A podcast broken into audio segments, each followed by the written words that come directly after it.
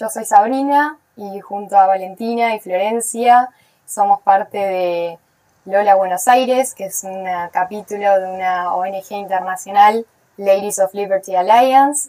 Es una red que busca empoderar a las mujeres a través de los valores de la libertad. En este caso, nosotros en el capítulo de Buenos Aires nos enfocamos en, ciertos ejes que vemos que en la Argentina son sumamente importantes para las mujeres poder explorar y justamente promover eh, la igualdad de género en nuestro país. Uno de ellos es heterogeneizar el debate de ideas. Eh, estas cosas eh, fortalecen la democracia en nuestro país, algo sumamente importante, y creemos que las diferentes perspectivas en el feminismo pueden aportar a, un mejor debate y una mejor democracia. Por el otro lado, también este, nos enfocamos en, en los debates políticos, económicos y sociales de la actualidad, siempre con la perspectiva de género para promover la igualdad de género en nuestro país y también buscamos brindar un espacio a diferentes mujeres de diferentes ámbitos para así también este, que ellas compartan sus experiencias y conocimientos y poder ayudar a otras mujeres. Bueno, y como decía Sabri, estos objetivos que tenemos, eh, una herramienta para, para llevarlos a cabo, para llegar a más gente, es el podcast que estamos empezando. Eh, próximamente va a estar en Spotify, donde lo van a poder escuchar. Eh, y bueno, es un espacio que queremos brindar para poder conversar, discutir ideas, eh, aprender cosas nuevas y también generar debate y llegar a más gente. Así que bueno, este sería el primer capítulo.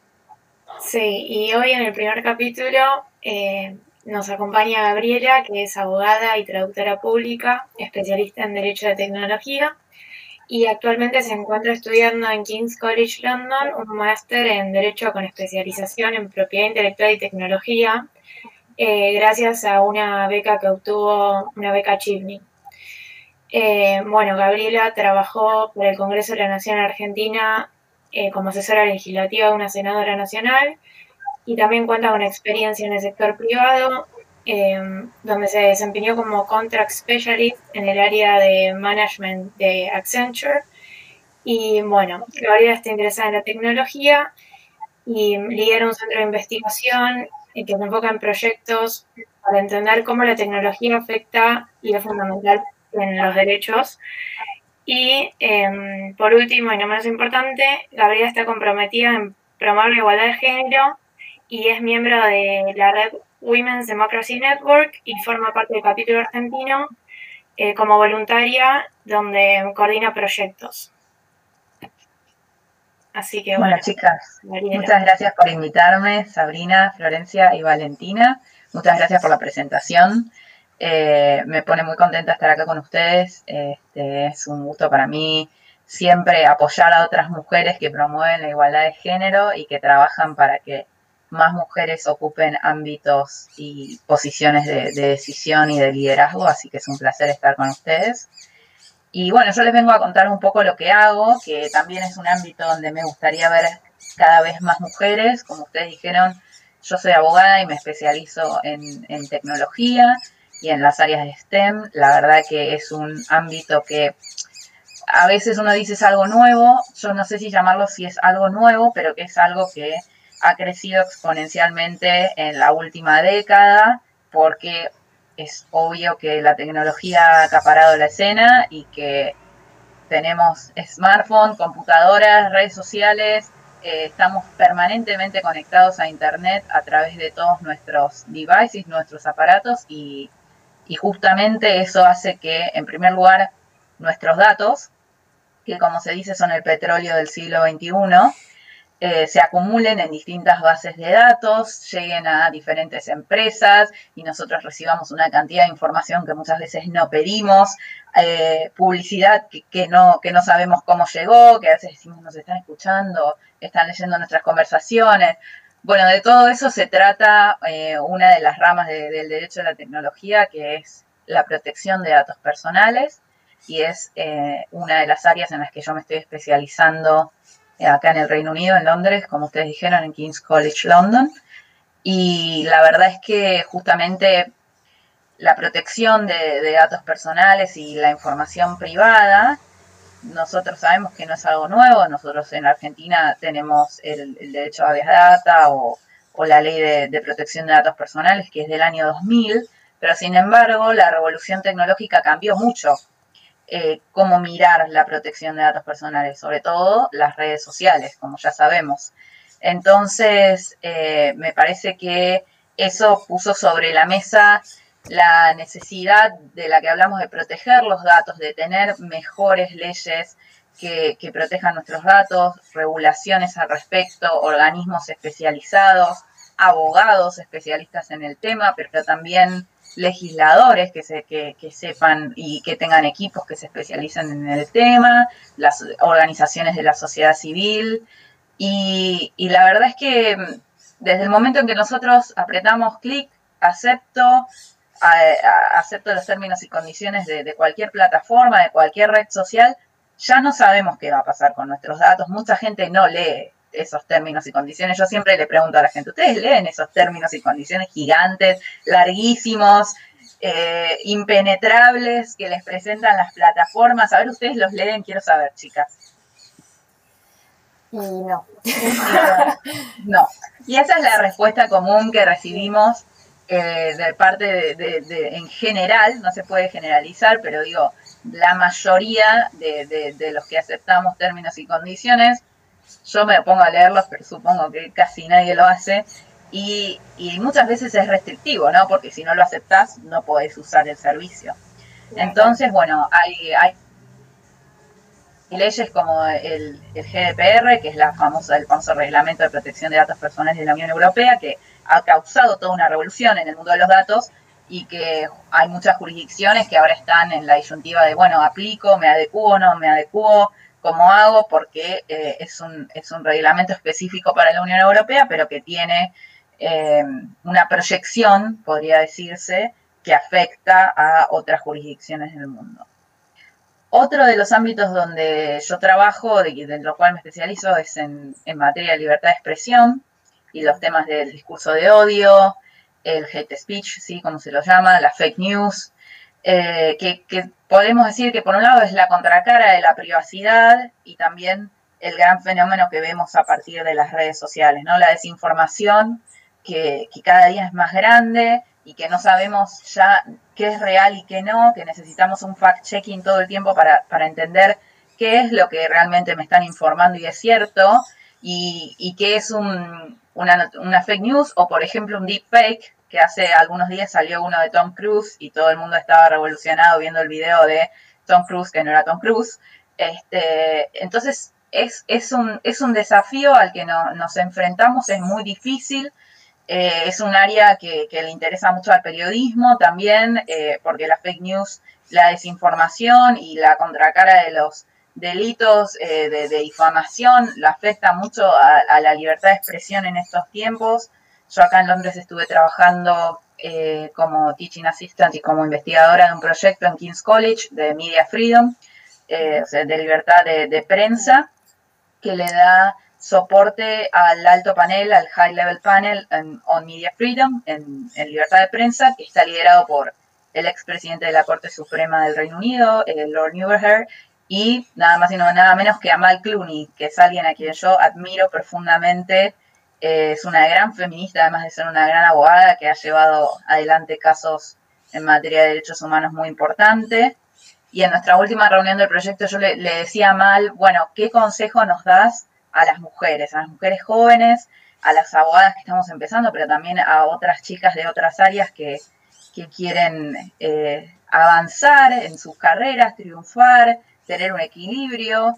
Y, ella eh, marcó un punto muy importante que nos decía, ustedes ya empezaron con una gran ventaja. Cuando yo estudiaba, ni siquiera me preguntaba, eh, me puedo dedicar a esto, me puedo dedicar al otro, porque eran muchas menos las posibilidades, no tenía mentoras, tantas mentoras mujeres.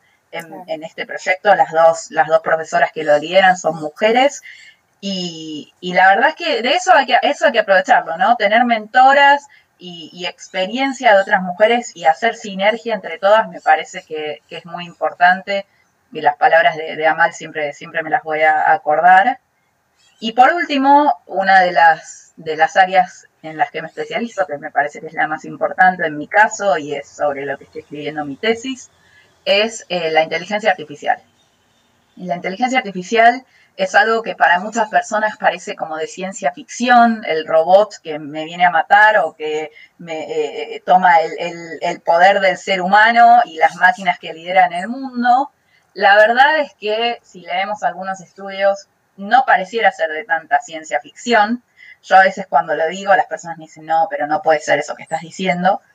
Sí, puede ser porque se ha acelerado el ritmo de desarrollo de la tecnología. Entonces, eh, hoy la inteligencia artificial ocupa un, campo en, el tema de investigación y desarrollo muy importante y los robots han avanzado muchísimo, entre otras cosas, ¿no? Los robots, el machine learning, y, todo lo que, lo que, todas las ramas que, involucra la inteligencia artificial.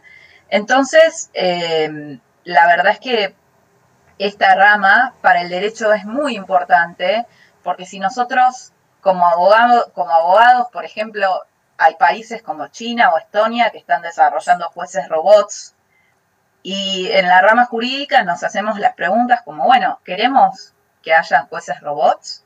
Eh, ¿estamos preparados para que haya jueces robots? ¿Cómo va a cambiar eso el derecho eh, a, la, materia, al, área del derecho y también cómo va a afectar los derechos fundamentales de las personas que se haya un desarrollo tan grande de la inteligencia artificial dentro del derecho, si es que, si es que tenemos o no la tecnología suficiente. Y acá es donde... ¿Vos lo ves posible, digamos, eso?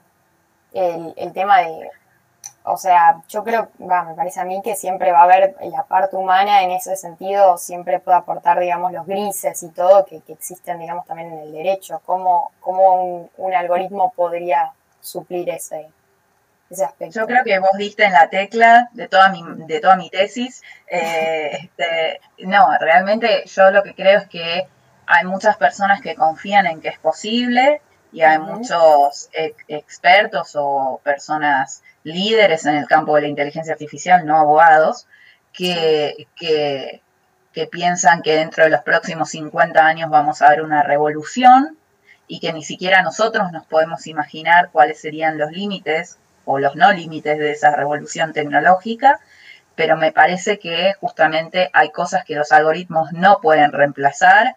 Eh, me parece que cosas como la empatía, el, análisis del contexto que no, que no surge de la norma, eh, cuestiones éticas y morales, no, no veo posible codificarlas en un algoritmo. Yo siempre digo, yo no soy eh, científica, no soy eh, programadora, no soy física, pero sí me interesa mucho que en ese desarrollo de algoritmos haya la transparencia suficiente para que entendamos qué es lo que están codificando, hacia dónde va el algoritmo y también para que sepamos, para que tengamos una, eh, podamos prevenir abusos del derecho si ese algoritmo no es tan transparente o si no va a estar claro las decisiones automáticas que tome el algoritmo, ¿no? Porque muchas veces eh, la inteligencia artificial hoy se aplica en un montón de cosas, se aplica en un proceso de recursos humanos, por ejemplo,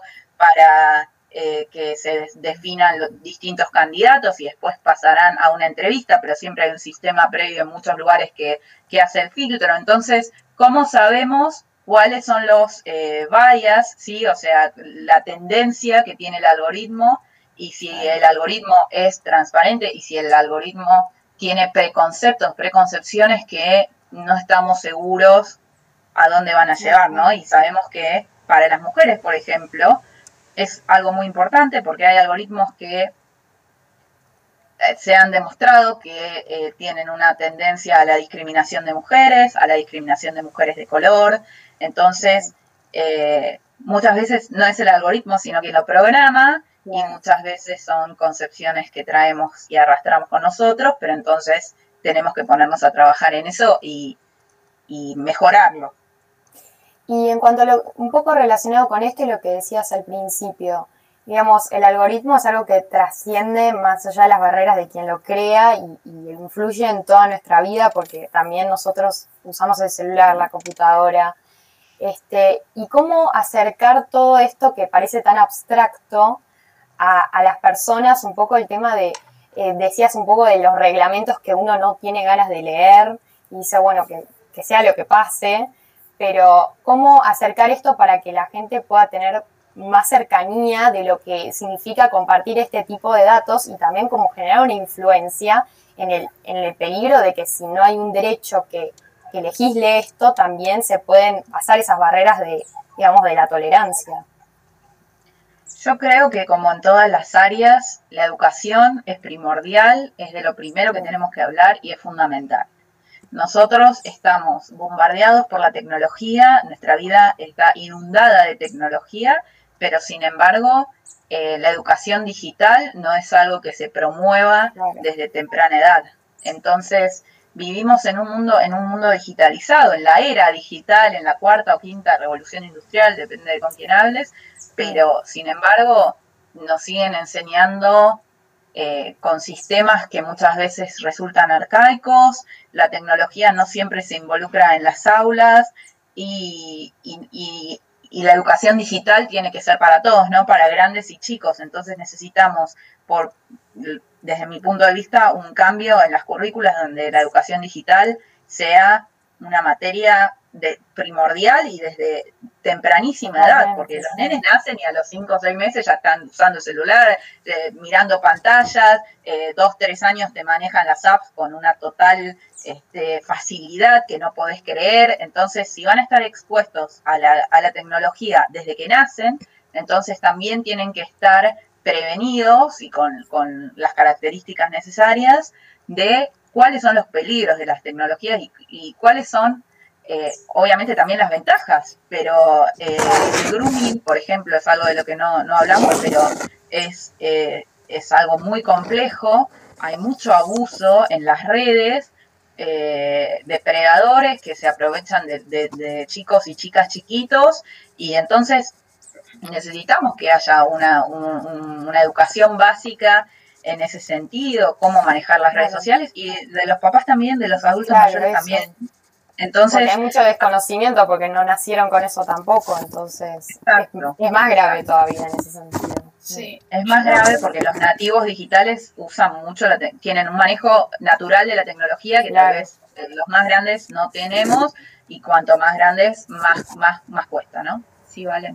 Eh, sí, no, te quería preguntar respecto a esto y lo que eh, mencionaste al principio sobre em, la libertad de expresión y las fake news ahora en las redes sociales.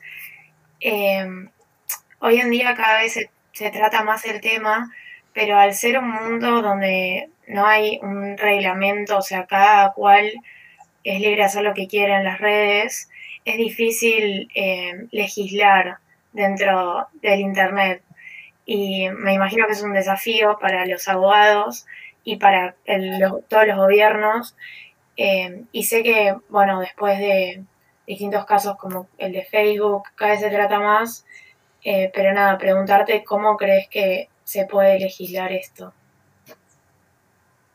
Tengo diariamente muchas conversaciones al respecto sobre esta pregunta. Eh, no sé si existe una respuesta correcta.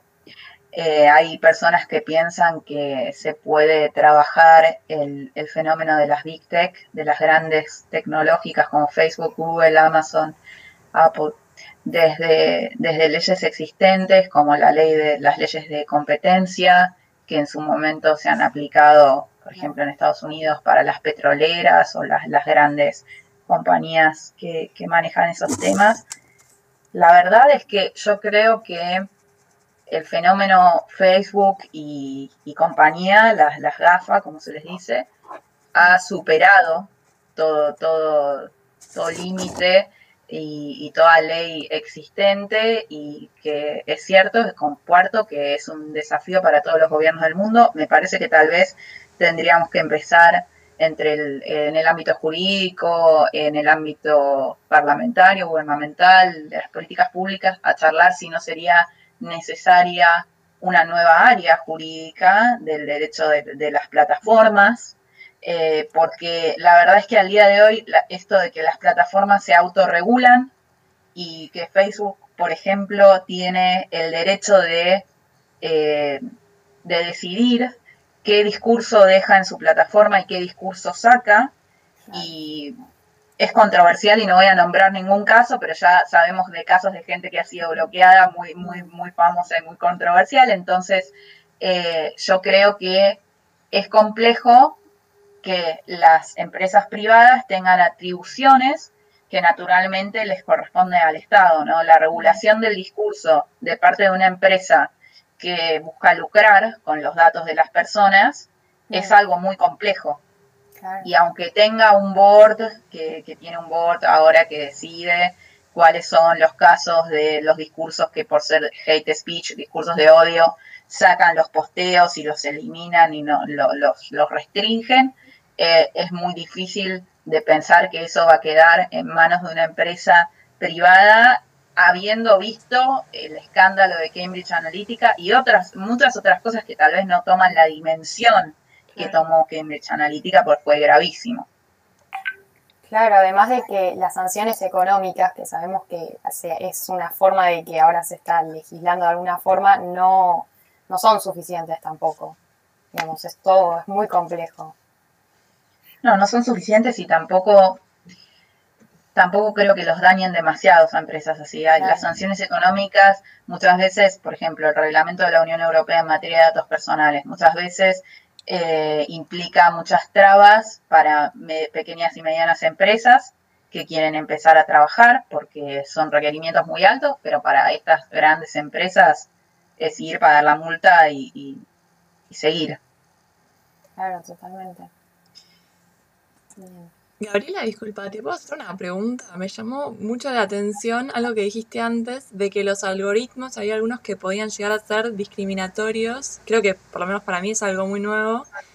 Y me hizo pensar que quizá hay muchas cosas de la tecnología que de alguna forma siguen la ideología de su creador, que no, no son objetivos, digamos. Totalmente. Que tienen... Eh, las tendencias de los algoritmos muchas veces los hay, hay ciertas personas que dicen que bueno analizando el algoritmo uno encuentra eh, este bias que tiene y, lo puede modificar.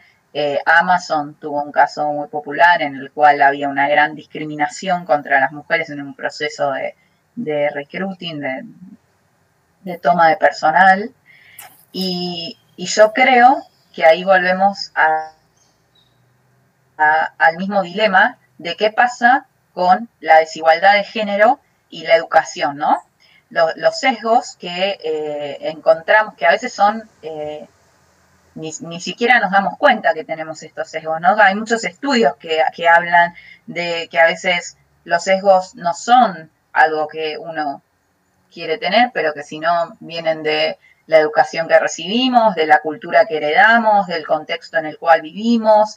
Entonces, eh, los algoritmos los arrastran, lamentablemente, y vemos que en la realidad siguen pasando cuestiones de discriminación em, eh, con, con, aplicación de algoritmos que también veíamos en ámbitos donde antes no se aplicaba la tecnología. Y decimos, bueno, pero ¿cómo? ¿Cómo puede ser? Eh, la brecha de género yo creo que es lamentablemente nos va, nos sigue costando mucho cerrarla en todos los ámbitos, más en el ámbito de la tecnología y de las STEM. Eh, las chicas eh, encuentran muchas barreras para desarrollarse en estas carreras y no debería ser así. Al contrario, eh, se sabe que a los cinco años, a, partir de los cinco años, una, una nena ya te dice que no se dedicaría a carreras como la ingeniería o la matemática en general, ¿Y por qué pasa eso? Por preguntarnos por qué en nuestras sociedades no promovemos desde la temprana edad que las mujeres nos dediquemos a la ciencia, a la ingeniería, a la tecnología, a la matemática. Eh, hay un estudio del BID que se hizo en Argentina hace mm, algunos años, pero el estudio eh, salió publicado creo que el año pasado, si no me equivoco, en el cual eh, habla de que mientras que la cantidad de mujeres estudiando carreras de STEM, de ingeniería, son alrededor del 30-35%, el resto son hombres, 60-65%. Entonces, esa, esa brecha impresionante que hay, tenemos que trabajar para cerrarla. Y, y, los sesgos en materia de género, tenemos que empezar a aplicar la perspectiva de género desde las políticas públicas, cuando eh, sancionamos una ley, tratar de que tenga perspectiva de género y pensar cómo afectaría al género en general esta política pública, esta ley específica que estoy creando y ahora también hacerlo con los algoritmos, revisar bien ese algoritmo, ¿no? Y cuando lo pruebo, si veo que realmente arrastra un sesgo, bueno, hay que, hay que seguir revisándolo. Y la educación, otra vez, para mí, es la herramienta fundamental que nos va a ayudar la concientización y la educación, ambas cosas, educación formal y no formal, que, es una aliada y una herramienta en seguir concientizando sobre la, todavía las grandes brechas de género que tenemos en todos los ámbitos. Sí, totalmente, queda, mucho para hacer. Queda mucho para hacer, sí. Una, una pregunta más. Eh, ¿Cómo crees que eh, se podría hacer uso de la tecnología eh, para, o sea, en beneficio de, las mujeres. O sea, no sé si me, me explico. Eh, en materia de violencia de género, por ejemplo. Claro, em, en materia de violencia de género, yo creo que primero tendríamos que ajustar los mecanismos existentes porque no funcionan. Porque... depende de qué país estés hablando, ¿no? Porque me imagino que no es lo mismo Inglaterra que Argentina. Bueno, uno pensaría eso, pero lamentablemente acá el, las cifras de acoso y abuso sexual son terriblemente elevadas. El 70% de las mujeres encuestadas eh, manifiesta haber sido víctima de, abuso o acoso sexual. Y hace poquitas semanas, lamentablemente, eh, se cometió un femicidio de una chica eh, joven, alrededor de 33 años creo que tenía, en, un barrio en el sur de Londres, y, hubo muchas manifestaciones de mujeres al respecto porque no se sienten seguras, no se sienten seguras caminando de noche, eh, saliendo solas, y el primer ministro manifestó que, que iba a trabajar para poder aumentar la seguridad y que las mujeres no tuvieran que sufrir, eh, no tuvieran que tener estos padecimientos y él habló de aumentar, acá hay un programa con policías que algunos eh, obviamente están uniformados en general, pero tienen un programa con policías vestidos de civil eh, que van patrullando las zonas y van tratando de detectar depredadores, como, como le llaman acá. la verdad es que fue algo controversial. También dijo que van a aumentar las cámaras de CCTV. Acá hay muchísima eh, vigilancia por cámaras. También saben ustedes que eso es controversial en el mundo de la tecnología porque vivimos en, un mundo del, surveillance, ¿no? del control mediante video en todos lados. Y también dijo algo como aumentar la luminaria en las calles, ¿no? Entonces digo, ¿Qué, tenemos que mejorar? Que es algo tan sencillo como que haya luz en una calle y no me dé miedo cruzarla porque está oscura. Y, y qué de la tecnología que hay que ver si el surveillance, eh, si las cámaras de CCTV son el mejor instrumento, si los botones de pánico que les dan a las mujeres realmente funcionan, eh, porque yo creo que se, se hace mucho, pero se implementa mal. Entonces también hay que ver la eficacia de, lo que implementamos y si, y, si en vez de aumentar las cosas y poner más cámaras y más cámaras, tal, vez revisar. revisar, tal vez, como decimos, empezar a educar y concientizar que un no es no, que este, no, la, llamada frase voice will be voice, bueno, no es tan así, voice will be voice, no. Entonces, em, empezar a, educar a, los chicos, de chicos, y, a, todos en general, a todos, lo que, porque los sesgos de género no solo están en los hombres y la perspectiva de género necesitamos incorporarla a todos. Totalmente.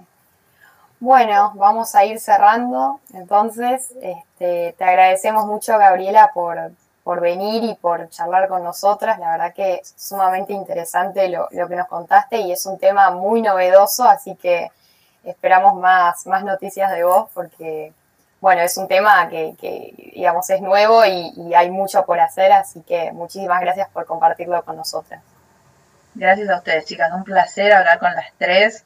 Espero grandes cosas de cada una que, que en el backstage me estuvieron contando qué hacen y arriba las mujeres. Vamos a ese liderazgo. bueno, muchas gracias.